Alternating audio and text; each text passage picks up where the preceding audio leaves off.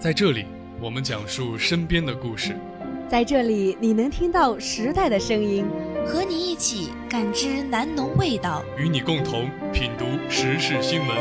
风声雨声读书声，声声入耳。家事国事天下事，事事关心。您正在收听的是《南农锵锵锵》。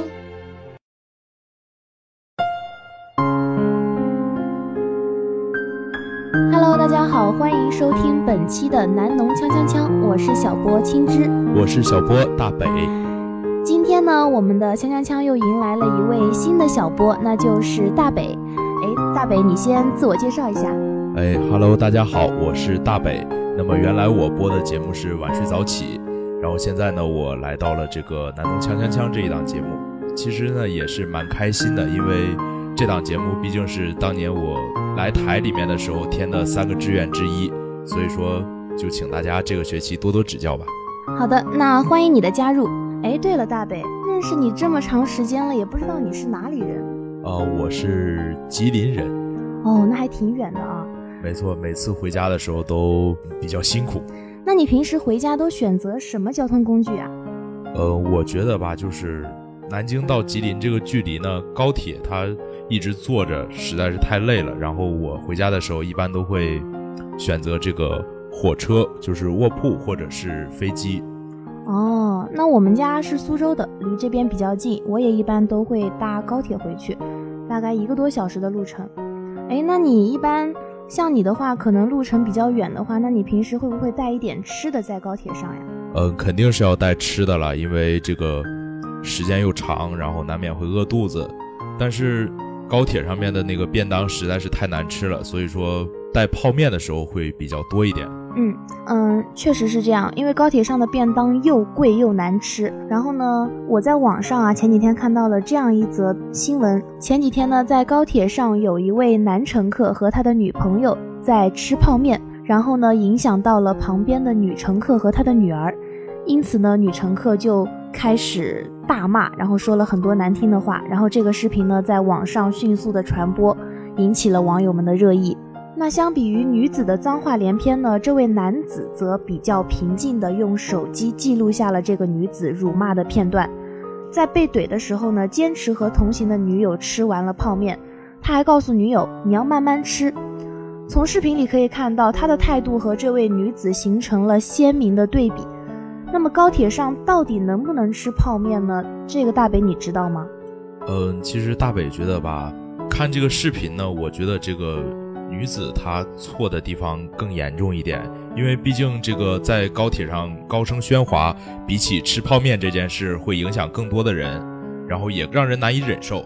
而且这个女子她多次用侮辱性的字眼去攻击这个别人，也显得非常的没有教养。但是也有人认为这名男子可能错在先，因为他知道他明明知道这个高铁是密闭的车厢，然后吃这种味道特别大的食物，其实应该去餐车吃，或者是干脆就不要吃。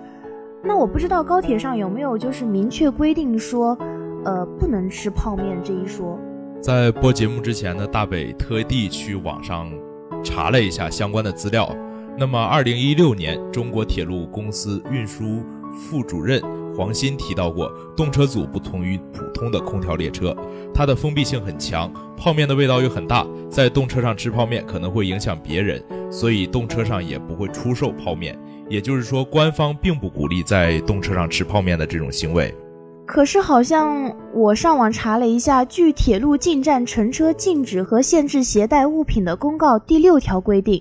禁止乘客携带危害列车运行安全或公共卫生的物品，包括了可能干扰列车信号的强磁化物、有强烈刺激性气味的物品、有恶臭等异味的物品，除导盲犬之外的活动物、可能妨碍公共卫生的物品、能够损坏或者污染车站、列车服务设施设备的物品。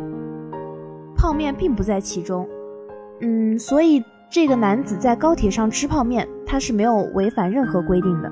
呃，那么可以看出来，就是说，在高铁上吃泡面这个事情呢，官方虽然说不鼓励，但是也没有明令禁止。其实我觉得遇到这种情况的时候，嗯，只要两方面各自都妥协一下，比如说这个男子在吃泡面，他的气味非常的大，影响到了这名女子。那我觉得这名女子完全可以就是很心平气和的跟他去先说一下这个事情，然后看看男子是什么反应，就是不用这样一开始就张口大骂，这样的话真的素质非常的不好。其实呢，我觉得呢。当我们每一个人自己从小到大培养出来的一个已经根植在自己内心里面的观念遭到挑战或者破坏的时候呢，我们都会努力的去证明自己的观念是对的。其实呢，更多去避免这种事情发生的最好的办法呢，还是来自于我们自身从小到大来培养起来的一种道德的修养，还有自己就是说在公共场所就不要打扰别人的这种自觉。嗯，其实呢，这个女子和这个男子，他们两个都有不对的地方。这个女子她虽然是破口大骂，这个言出无礼在先，那么事后呢，这个男子也不应该把这个视频发到网络上，然后让大家的舆论还有一些话语来抨击、来辱骂这个，反过来辱骂去人肉这个女子。我觉得这些都是不对的。嗯，而且呢，在视频中我们可以看到。这个女子在指责这名男子吃泡面的时候，她的女儿在一旁哇哇大哭。那我觉得她这样子给孩子的心理也造成了一种伤害，因为毕竟母亲在做什么，孩子从小心里就会形成一种什么样的观念，他可能觉得这种观念是对的。所以我觉得父母的言行有时候也能影响到自己的孩子，所以我们父母都要给孩子。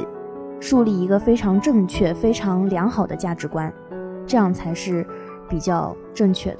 其实有时候为别人着想也是一种善良。没错，那哎，青芝，那我们来聊一点轻松的话题吧。好啊。呃，那么咱们前几天呢，咱们台里面的这个百团大战初步的一个招新也是刚刚结束。对。呃，当时呢，我在那个摊位上值班的时候啊，看到了好多。九九就可能是九零后的最后一代，还有很多零零后。我觉得看着他们那么青春，那么活力，真的非常的期待我们南农之声能够纳入很多新鲜的血液。而且我觉得我们已经属于是老人了啊！就今年过完年之后，很多朋友都跟我说啊，你都是一个奔三的女人了。现在的零零后啊，都已经开始赚钱了，所以我们真的是已经老了。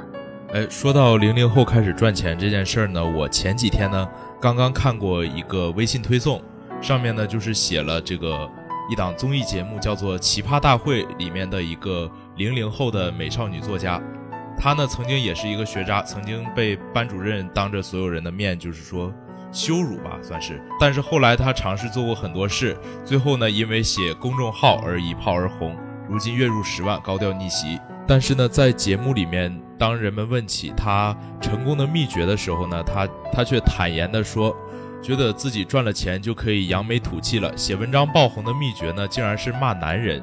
当人们问到他，所以你觉得你完成了对于瞧不起你老师和同学们的报复的时候呢，他说算是吧。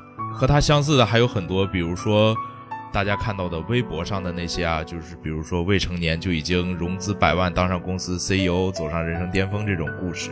这些零零后是火了，但是我觉得倒霉的还是我们这些奔三的九零后，因为金钱上的成功给了零零后很大的一种底气，也让很多人就是也让无数的人对他们进行吹捧，顺便呢黑了一把我们这些九零后。有九零后就自嘲说，零零后已经月入十万了。那我们九零后还在读研，还在上大学，更是直接把自己拍死在了沙滩上。零零后都已经开始赚钱了，那九零后怎么又好意思读书呢？怎么又好意思花家里的钱呢？那么有很多的自媒体呢，现在就说啊，九零后他们是，就说零零后他们是踩着九零后的背，然后呢被捧上了天。那么月入十万的零零后到底值不值得被吹捧呢？大北，你觉得呢？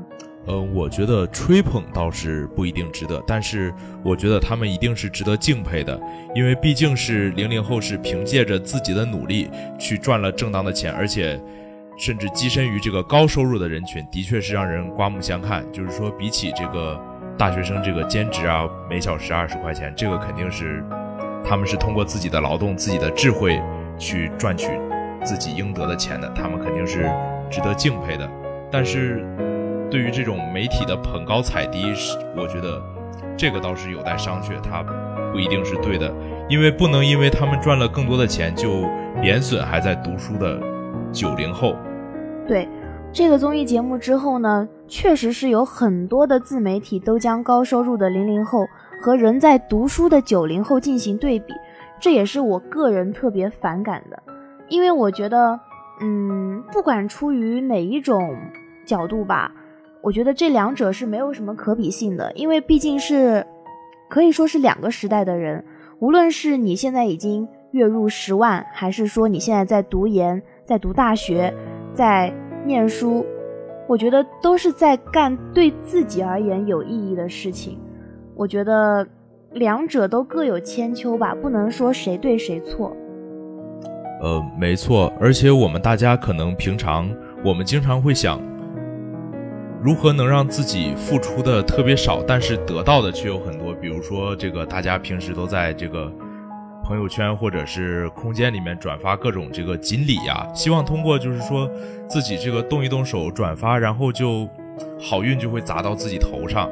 然后，但是其实呢，这种想法是非常不对的。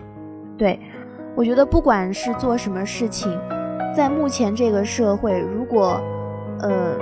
我觉得这个社会的竞争力还是特别大的。如果你要想在这个社会上立足，或者是你想在某一个行业，嗯，做到比较顶尖的位置，我觉得你还是得付出很多很多的努力，然后一步一步脚踏实地的去做，这样才是最实在，也是最让人佩服的。而且现在有很多很多的呃年轻人，就是零零后吧，他们都。呃，没读多少书，然后他们就，呃，靠着网络，然后靠着微博，然后去，就靠着很多的一些软件去赚钱，然后他们就会觉得读书没有用。但其实我个人觉得，读书还是非常非常重要的。俗话说，读万卷书，行万里路嘛。我觉得，要想走得远，还是应该多读书。对，没错。我觉得其实呢，这个就是。大家走的是两条路，他们通过这个软件红了火了以后呢，赚钱了以后呢，其实我们看到的只是他们外表上的光鲜，我们没看到的是他们为了这个私下里面到底付出了多少努力，而是，而我们却在感叹，就是说自己还在读书，还在这个灰头土脸的啃书本。其实我觉得大家都是在努力的，只是他们的努力你没有看到，然后你还在感叹自己所做的努力是没有用的。嗯我觉得这个世界上并不存在付出的少而收获的多这种极端不公平的交易，机会呢都是留给有准备的人。没错，不仅月入十万、年少成名的这个零零后值得我们尊敬，值得我们学习。那么在他们身后，在我们看不到的那些地方，那些正在默默努力为了实现自己价值而不断奋斗的人，也同样值得我们敬佩。虽然说他们现在还是。在我们看来还是灰头土脸，还是碌碌无为，但是总有一天，我相信他们一定也会闪出自己的光彩。没错，那看时间呢，也差不多到了。本期的内容就是这样，我是小波青之，我是小波大北，我们下周同一时间再见，再见。